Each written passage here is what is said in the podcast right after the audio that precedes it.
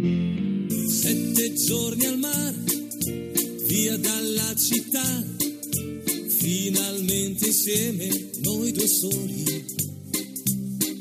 Sveglia accanto a te, poi dopo il caffè, passeggiate mano nella mano. Esta no es una semana cualquiera, con Luis Antequera y Mariate Aragonés.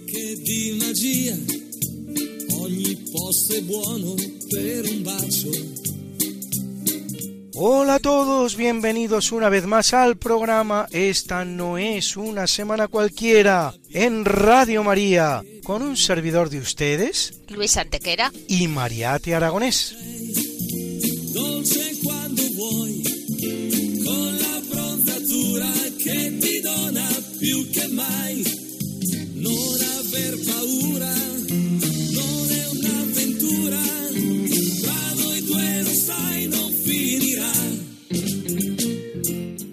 Luis, ¿qué semana nos ocupa hoy?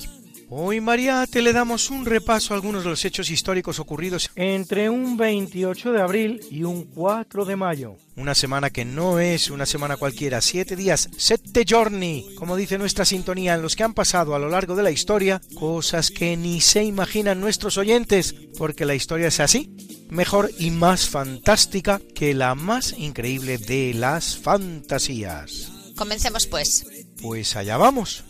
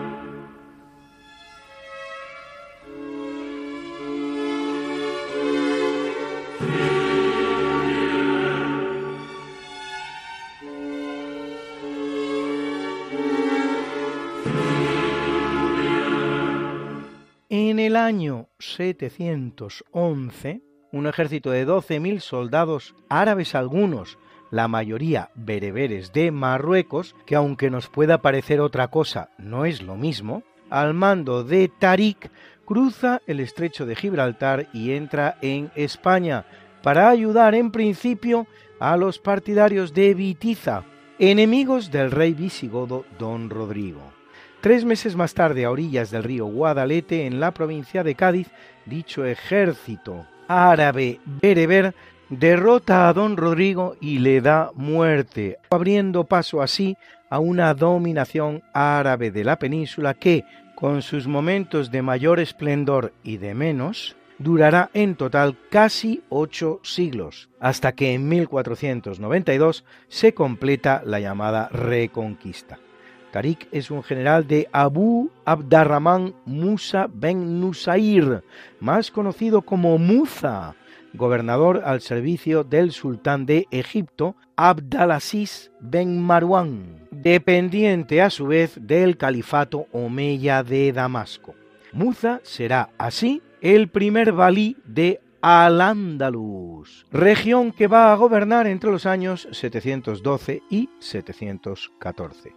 Este Al-Ándalus, que parece significar en origen tierra de vándalos y que acaba dando nombre a Andalucía, describe en realidad a toda España.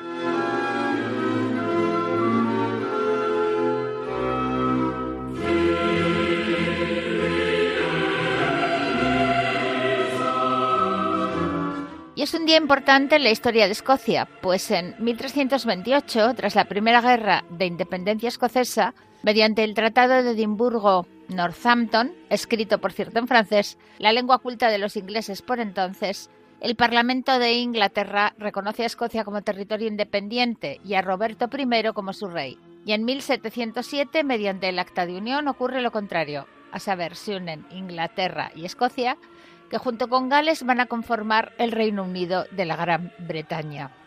aunque sea bajo una dinastía de origen escocés. Como lo son, de hecho, Mariate, los Stuart, los Estuardo en español.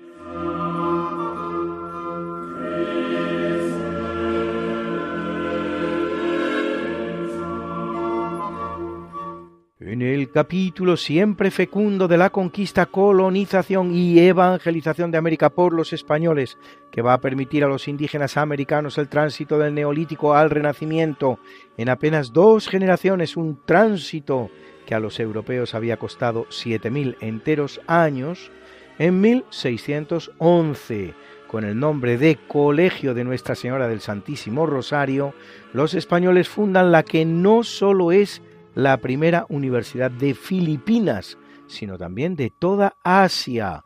Escúchenlo bien, de toda Asia. Tanto la primera universidad de América como la primera universidad de Asia fueron españolas, obra la de Manila del dominico Miguel de Benavides, tercer arzobispo de Manila.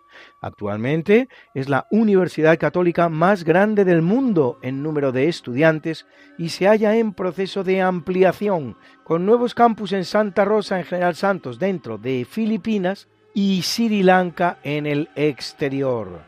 Por sus aulas. Pasarán personajes de la talla de José Rizal, el héroe nacional filipino, los presidentes de la República, Manuel Quezón, Sergio Osmeña, José Laurel o Diosdado Macapagal o personajes del mundo de la cultura filipina como Brillante Mendoza. Haciendo posible todos ellos y muchos más tres siglos de pax hispana sin precedentes en la historia americana, la cual, una vez que España abandone el escenario, conocerá más de dos centenares de conflictos, tanto civiles como entre vecinos.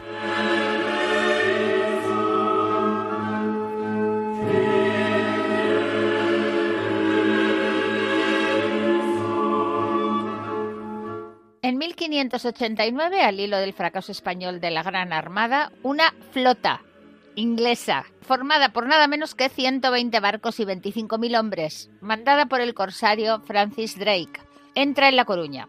Al grito de quien tenga honra, que me siga. Una mujer, María Pita, se alza a la muralla con una bandera en la mano y mata al alférez inglés que dirige la invasión, hecho que provocará la retirada de los ingleses se repite el fracaso de una gran armada, esta vez inglesa, que la historia, por el contrario, que en el caso de la española, silencia, y que los propios españoles, con ese desdén con el que tratamos a nuestra historia, ignoramos de manera casi deliberada.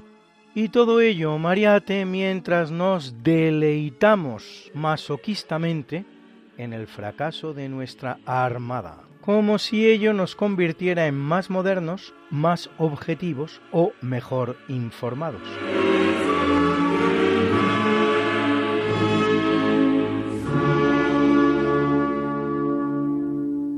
En el año 1686 en Inglaterra, Isaac Newton presenta en la Royal Society la que es su obra cumbre, la Filosofía Naturales Principia Mathematica, o Principios Matemáticos de la Filosofía Natural, en la que describe la ley de la gravitación universal. Establece las bases de la mecánica clásica mediante las leyes que llevarán su nombre.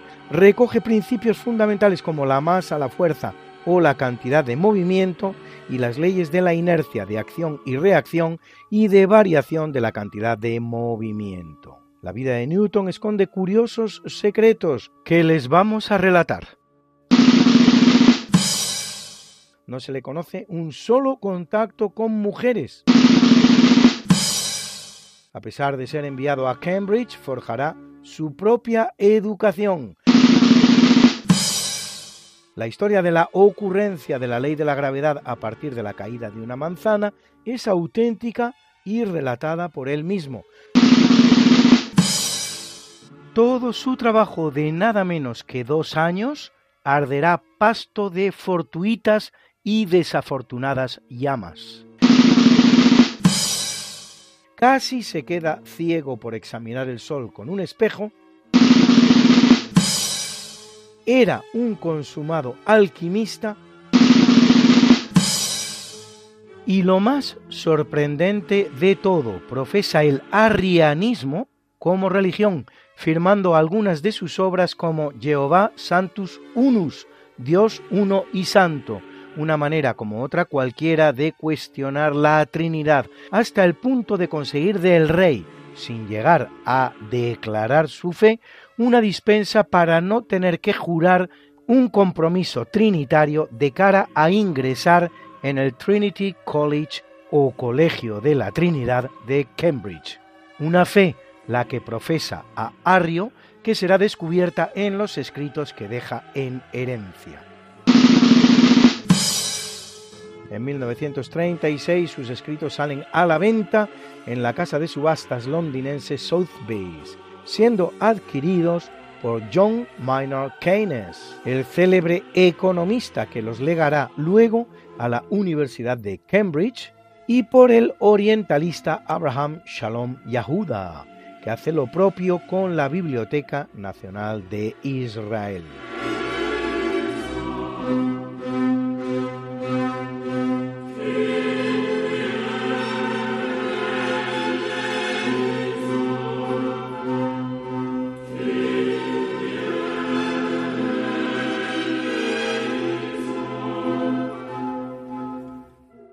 1791, Wolfgang Gottlieb Mozart es nombrado sustituto del Kapellmeister de San Esteban. La Catedral de Viena, vamos. Aunque sin sueldo de momento. Cuando su titular, Leopold Hoffmann, muera, cobraría 2.000 florines. Para celebrarlo, escribe el Kyrie en re menor, de 8 minutos de duración. El mismo día compone Adagio y Rondó para armónica de copas, flauta, oboe, viola y cello de otros 15 minutos de duración, es decir, 23 minutos de música en un solo día. Hoy ese Kyrie está formando parte de nuestra banda sonora. Cuando lo escuchen piensen que este genio, capaz de poner en armonía esta sucesión de notas, de apenas 35 años de edad, está a solo 8 meses de morir.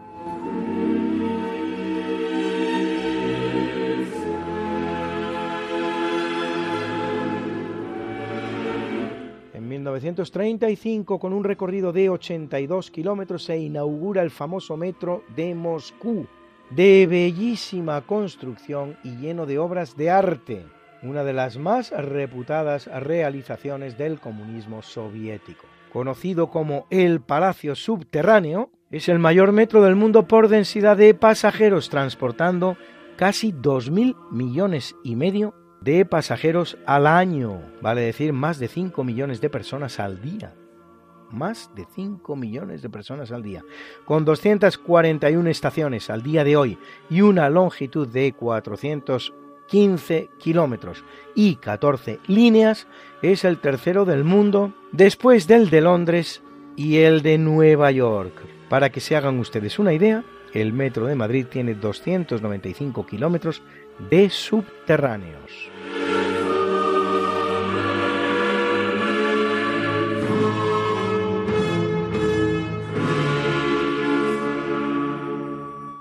En 1937, en Barcelona, durante la Guerra Civil, se inician las llamadas Jornadas de Mayo, revolución del POUM, Partido Obrero de Unificación Marxista, y los anarquistas que reprimirá el gobierno de la República con el resultado de 400 muertos y un millar de heridos. Una verdadera guerra civil dentro de la guerra civil. En cuanto al jefe del POUM, Andrés Nin, será trasladado por el gobierno de la República a Alcalá de Henares, ciudad en poder de los republicanos. Donde será despellejado mientras el gobierno de la República, presidido por Juan Negrín, mira para otro lado y hasta se permite bromear sobre el tema, mientras afirma que lo habían liberado sus amigos de la Gestapo.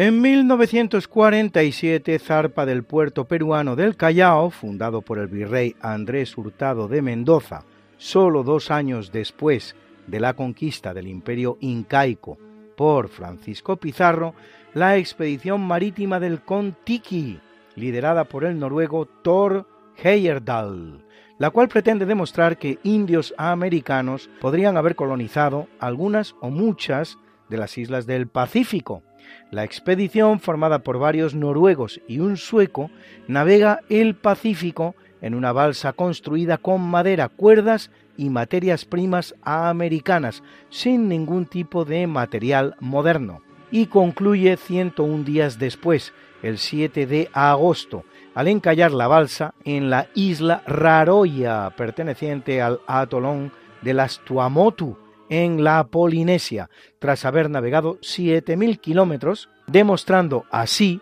que la hipótesis es viable, no en modo alguno que haya ocurrido necesariamente de esta manera.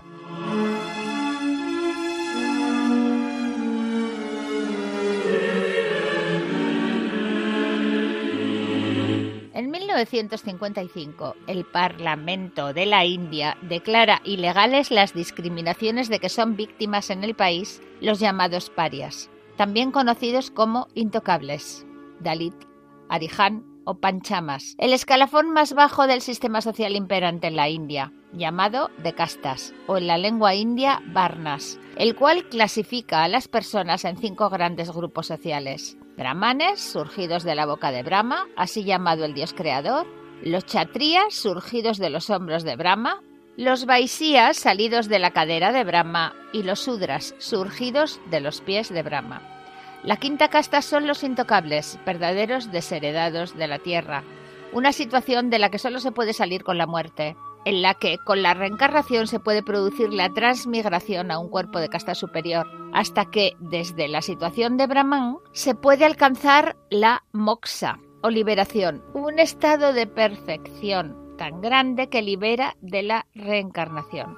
La creencia es muy similar a la que en Europa practicara un grupo medieval muy conocido, el de los llamados cátaros. Algunos dalits reseñables son Polandevi, política india que alcanzará un escaño en el Parlamento, o Kocheril Raman Narayanan, décimo presidente de la India entre 1997 y 2004. Una breve y bellísima pausa musical y estamos de vuelta con ustedes.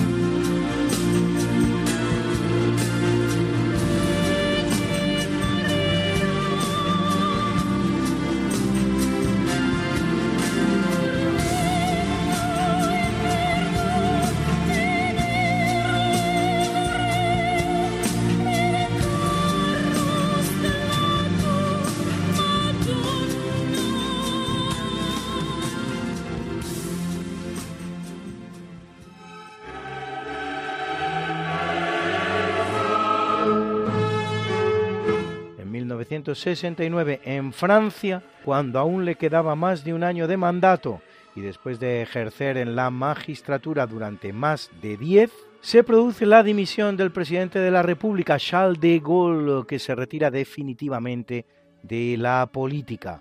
Le sucede interinamente en el cargo Alain Poher. Y luego, cuando se produzcan las elecciones presidenciales, Georges Pompidou. De Gaulle era un general francés que había dirigido la resistencia francesa contra la Alemania nazi en la Segunda Guerra Mundial y preside el gobierno provisional de la República Francesa entre 1944 y 1946 en el seno de la Cuarta República Francesa, cuando se produce la liberación de Francia. Luego retornará a la política en 1959, resolviendo el anquilosado problema argelino con la independencia del país magrebí y también la crisis política acontecida en Francia, para lo cual pone fin a la Cuarta República y funda la Quinta República, un sistema semipresidencialista bastante original, del que será su primer presidente. El llamado Mayo del 68, un movimiento semi-revolucionario auspiciado por sindicatos y estudiantes, producirá en su gobierno una grave crisis que, como se ve, acabará produciendo su dimisión y retirada de la política, realizando entonces un largamente deseado viaje a España, durante el cual se reúne con Francisco Franco. Preguntado por la impresión que le había causado el jefe del Estado español, responderá con un lacónico Il est un ancien, es un anciano. De Gaulle moriría solo cinco meses después. Franco aún viviría otros cinco años.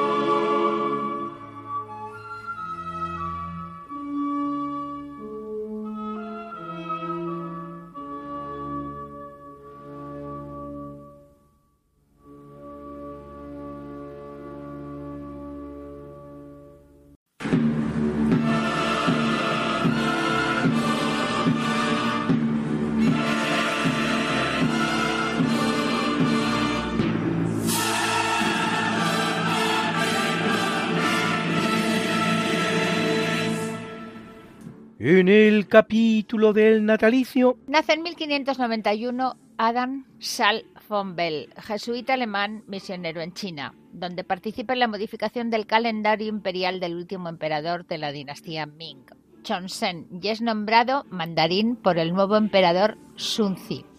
Shunzi. Chunchi. No, Chunchi. Chuchi. Chunchi. Chuchi. Shunzi. Chunzi, dirigiendo el Ministerio de Ritos y Astronomía.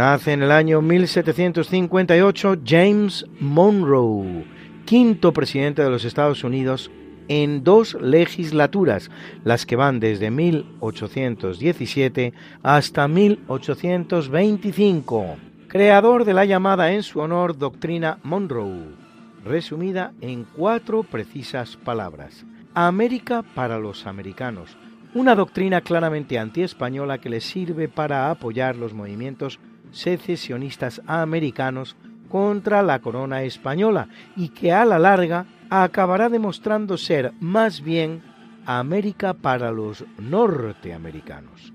Una importante manifestación de la doctrina Monroe será, muy poco después, la llamada doctrina del destino manifiesto, en inglés Manifest Destiny, heredera a su vez de la doctrina del derecho divino, creaciones las dos del periodista yankee John L. O'Sullivan, que en un artículo publicado en 1845 en la Democratic Review de Nueva York se expresa en estos términos.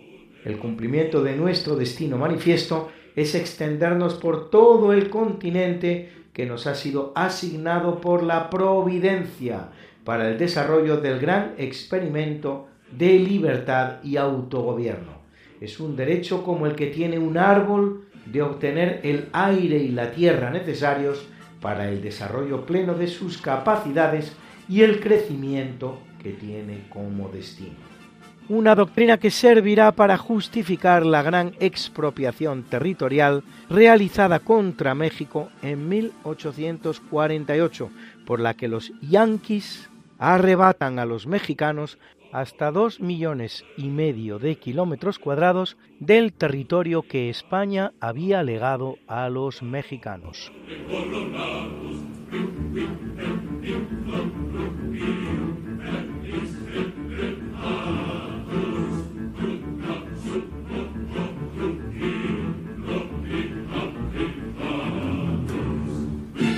En 1821 ve la luz Melchor de Quirós, obispo español de Tonkin Oriental, en Vietnam, durante la persecución del emperador Tuduk, que tras ser torturado con terrible crueldad, es despedazado y muerto, canonizado en 1988 por Juan Pablo II.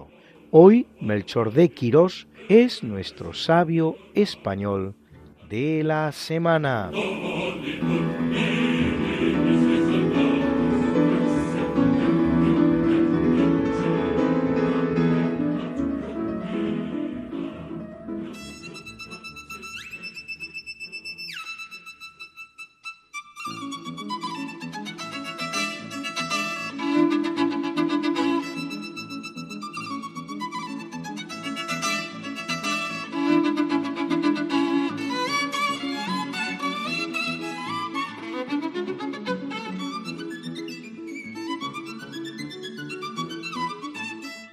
João Cidade Duarte nace en la portuguesa localidad de Montemor Unovu el día 8 de marzo de 1495 en una familia muy humilde, tanto que bien jovencito tiene que abandonar a sus padres para servir como pastor, cosa que hace en España, concretamente en la ciudad de Oropesa, en la provincia de Toledo, en la casa de Francisco Cid Mayoral.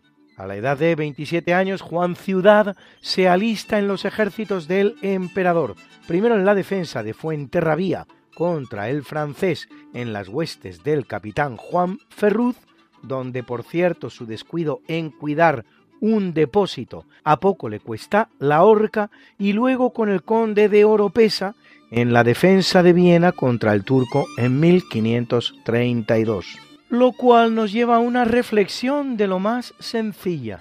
Imaginen ustedes lo que la humanidad se habría perdido si, efectivamente, Ciudad hubiera sido condenado a muerte. Es muy mala la condena a muerte.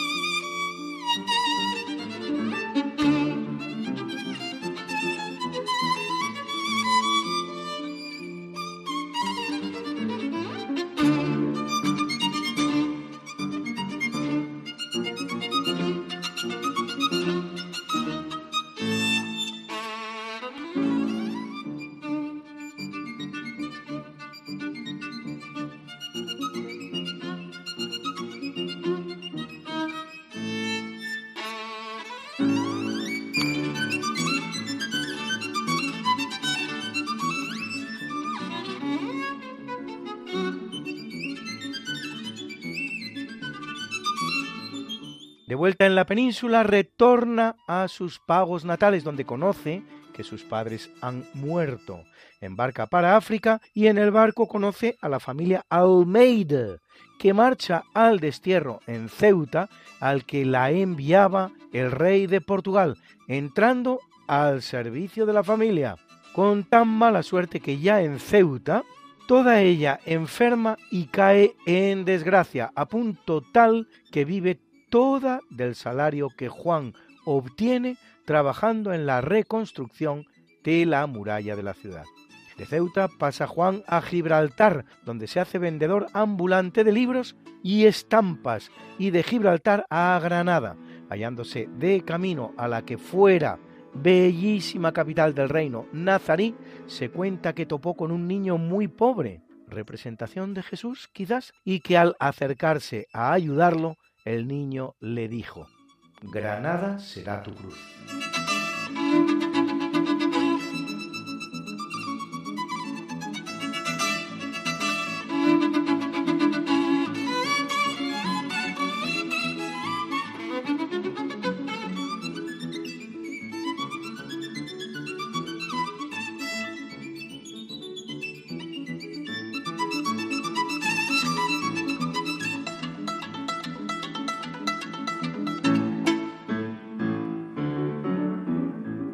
El 20 de enero de 1539, teniendo Juan 43 años, se produce el hecho que transforma su vida, mientras escuchaba el sermón predicado por San Juan de Ávila, santo español, por cierto, no hace tanto nombrado doctor de la Iglesia por Benedicto XVI. Se produce en él una conversión similar a la de San Francisco de Asís, despojándose de todos sus bienes y vagando desnudo por la ciudad.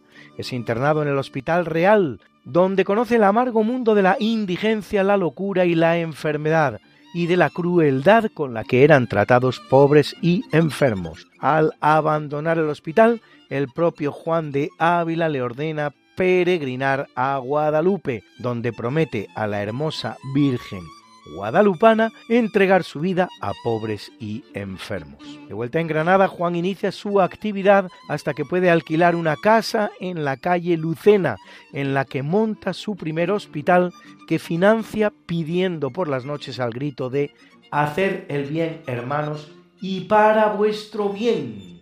Crece su fama hasta el punto de que el obispo le impone el nombre de Juan de Dios. El propio obispo le entrega una túnica negra que es la que vestirán los llamados hermanos de Juan de Dios de la fundación que crea para gestionar los hospitales que va levantando. Se cuenta que tras producirse el incendio de uno de sus hospitales, él mismo evacúa a los enfermos sin sufrir quemadura alguna.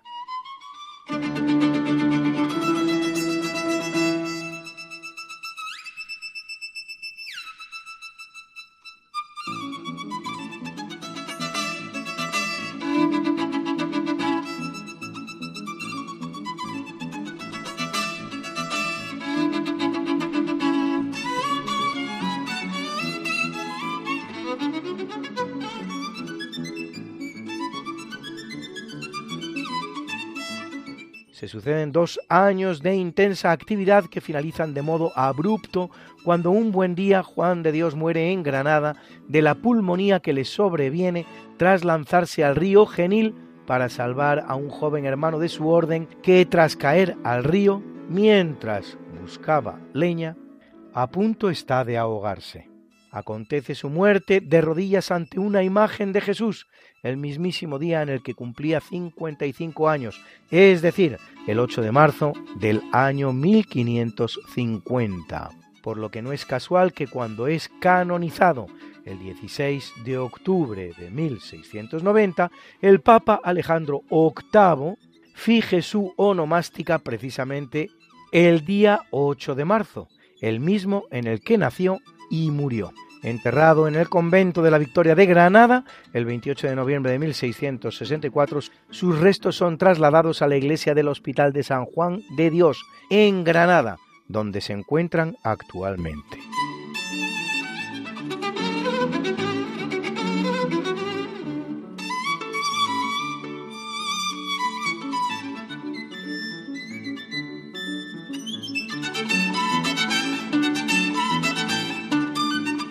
La obra de San Juan de Dios no cesa con su muerte, sino que muy al contrario, se extiende por los cinco continentes con 1.500 hermanos hoy día y 216 casas repartidas por todo el mundo, gracias también a la labor fecunda de discípulos como Antón Martín, su sucesor al frente de la orden y creador del Hospital de Nuestra Señora del Amor de Dios en Madrid.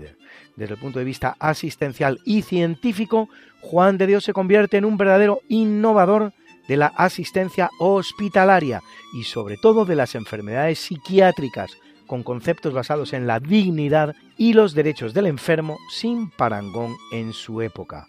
Dicho todo lo cual no tiene nada de particular que San Juan de Dios sea patrón de los enfermos, pero no solo, porque lo es también de los hospitales, de los enfermeros, de los bomberos y hasta de los alcohólicos y los vendedores de libros, la que fue su profesión durante un corto periodo de su vida. Es además copatrón de la ciudad de Granada, en la que realizó su obra y vino a morir, tanto que el fruto de la granada es uno de los atributos con los que acostumbra a venir retratado.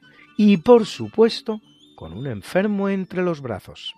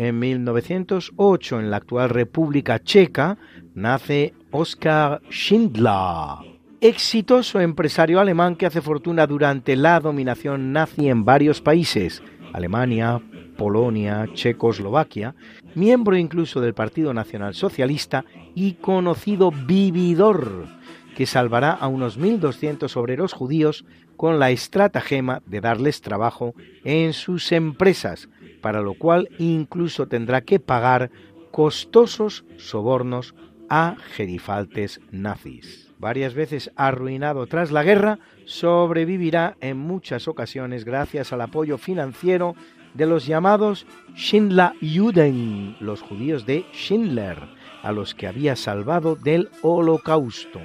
Nombrado justo entre las naciones por el Yad Vashem, la institución israelita que se encarga de la investigación del holocausto y que otorga esta honrosa titulación, en 1963 se haya enterrado en el monte Sión de Jerusalén. Hasta la fecha, el Yad Vashem ha declarado casi 30.000 justos entre las naciones, pertenecientes a 51 países, entre los cuales siete españoles, a saber, Ángel Sanz Briz, José Santaella y su esposa Carmen Valtraut Santaella, Eduardo Proper de Callejón, Concepción Falla Blásquez, Martín Aguirre y Otegui y Sebastián de Romero Radigales. Cifra que no casa en modo alguno con los más de 40.000, más de 40.000 judíos salvados por el gobierno español en los terribles años del Holocausto, según afirman los más reconocidos expertos en el tema, como por ejemplo el judío Haim Avni o el alemán Bernd Rotha. Y no solo en sus embajadas, donde se salvarían en total unos 6.000 judíos, sino sobre todo permitiéndoles el paso al territorio nacional a través de su frontera pirenaica, por donde tendría lugar el 90% del salvamento. El rabino Maurice Perlzweig, presidente del Comité Político del Congreso Mundial Judío, en un debate en la Northwestern University, Chicago, transmitido por radio a todo Estados Unidos el 9 de mayo de 1943, declaraba, lo digo con pena, pero países como Suiza o España en proporción a sus recursos y poblaciones, han hecho una gran labor, mejor que la de Gran Bretaña y los Estados Unidos.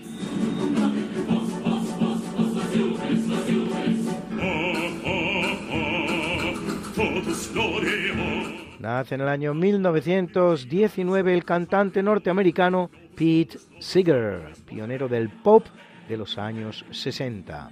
Y en 1934 el que lo hace es Georges Moustaki, cantautor francés de origen egipcio. Escuchen su maravilloso Le Metec, que cabe traducir como el extranjero, o más bien como el guiri.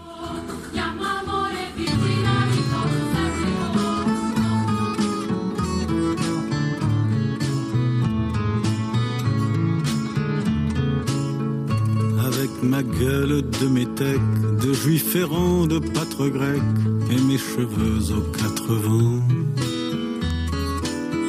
Avec mes yeux tout délavés, qui me donnent l'air de rêver, moi qui ne rêve plus souvent. Avec mes mains de maraudeurs, de musiciens et de rôdeurs qui ont pillé tant de jardins avec ma bouche qui a bu, qui a embrassé, mordu, sans jamais assouvir sa faim. Avec ma gueule de métèque, de juif errant, de pâtre grec, de voleur et de vagabond.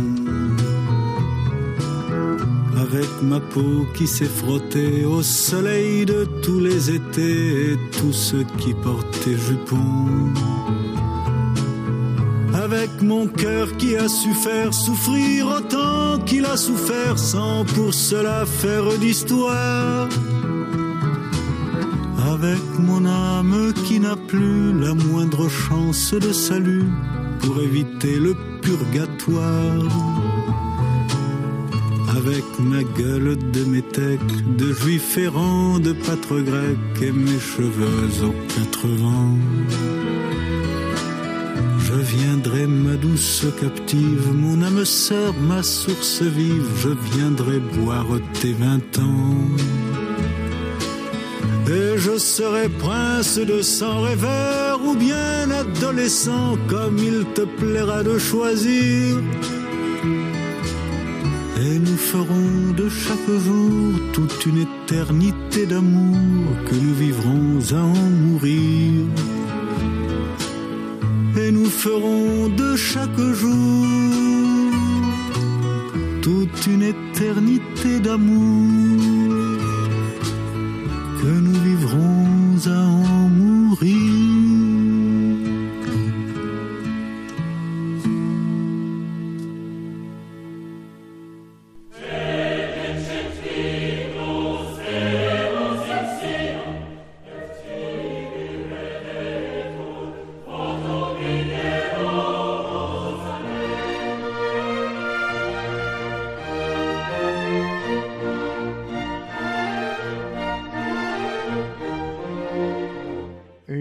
Capítulo del obituario en el año 1918 y no ejecutado como podría pensarse, sino de tuberculosis en un hospital carcelario, abandona el mundo Gavrilo Princip, nacionalista serbio bosnio, que asesina al heredero a la corona de Austria-Hungría, el archiduque Francisco Fernando, y a su mujer, evento que se considera la espoleta de la Primera Guerra Mundial. Todo ocurre en 1914, cuando el archiduque visita la ciudad de Sarajevo, en Bosnia-Herzegovina, perteneciente entonces al Imperio Austrohúngaro. Príncipe hará un primer intento de magnicidio lanzando una granada que rebota en el coche del archiduque y acaba matando a otras personas e hiriendo a unas terceras. Cuando el archiduque decide acudir al hospital en el que se trata a los heridos, tiene la mala suerte de volver a encontrarse con Príncipe, que había conseguido escapar después de su primer intento, y es entonces cuando éste se encara con la carroza que transporta al heredero de la corona imperial y lo mata junto con su mujer a pistola.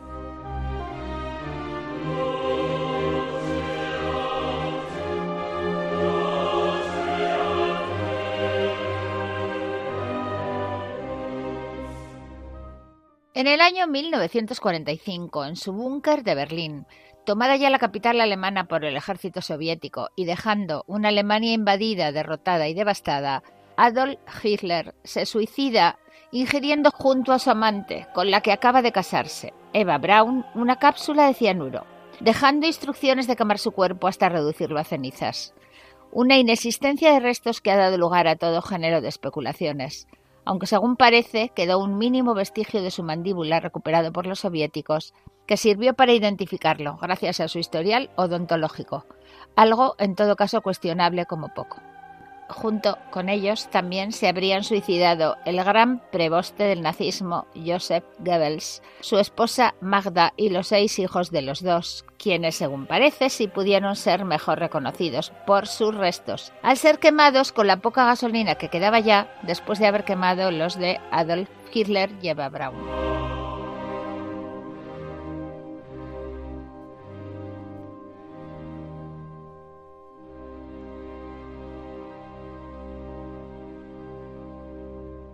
En 1992 en Madrid fallece el pintor inglés de origen irlandés Francis Bacon.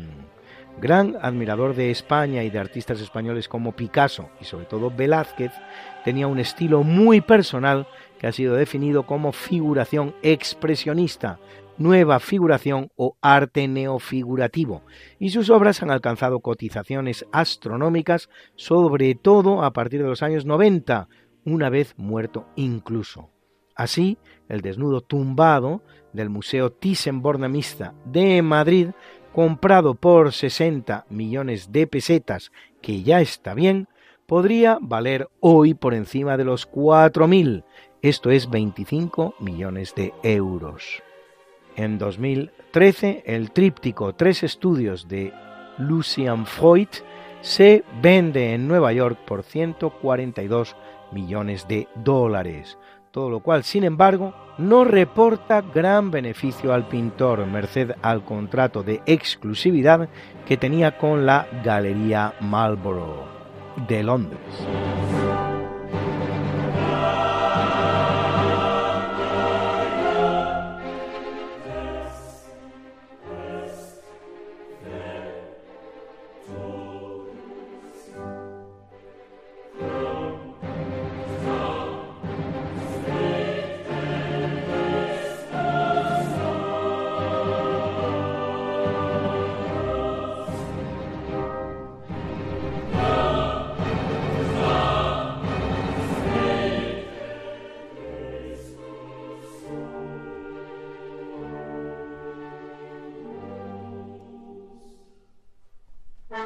Y hoy Alberto Hernández nos habla de un gran inventor español por más señas. ¿Se acuerdan ustedes de lo que decía Unamuno?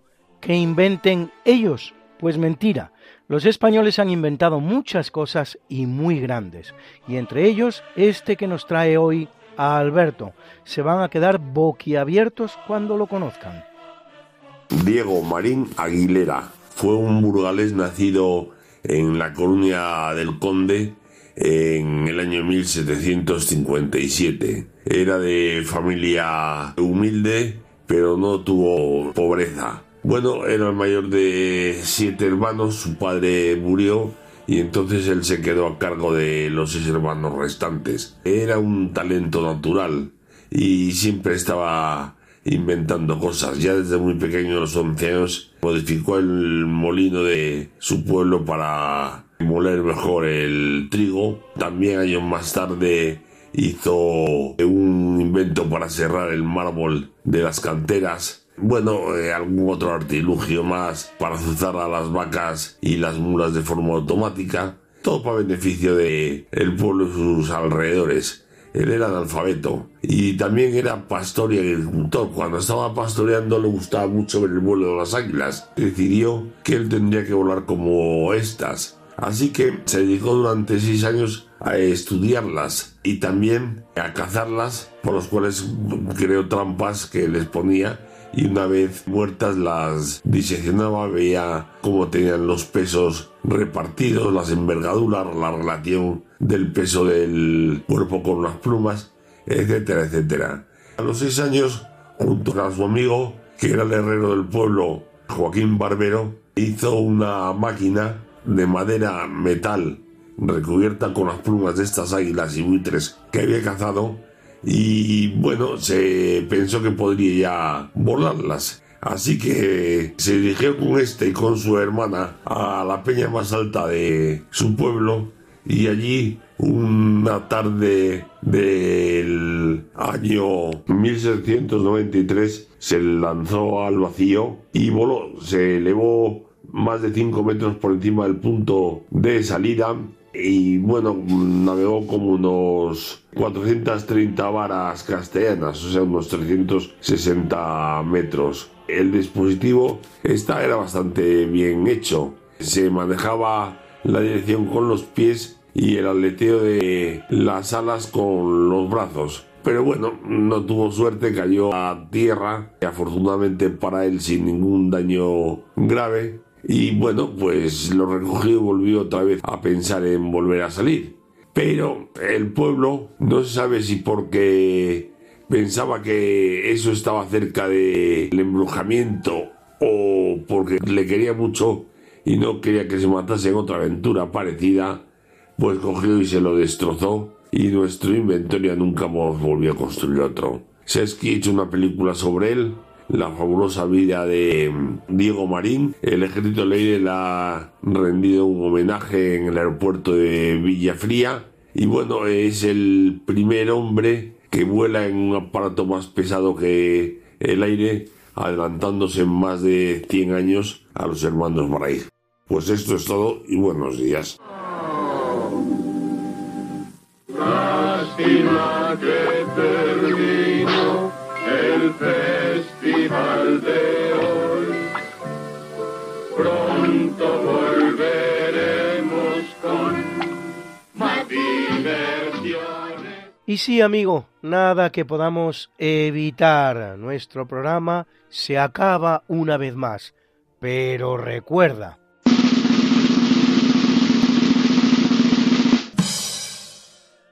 El ayer es historia, el mañana es un misterio, el hoy es un regalo, por eso se llama presente. La frase la pronuncia el maestro Og Wei en la película Kung Fu Panda, película de animación con temática de aventura coproducción chino-estadounidense del año 2008, producida por el estudio DreamWorks Animation, con un presupuesto de 130 millones de dólares y 632 de recaudación. Un auténtico éxito, pues. Dirigida por Mark Osborne y John Wayne Stevenson, y con guion de Jonathan Abel y Glenn Berger. Nominada al Oscar a la mejor película animada del año y con varios galardones Annie que premian los filmes pertenecientes al campo de la animación.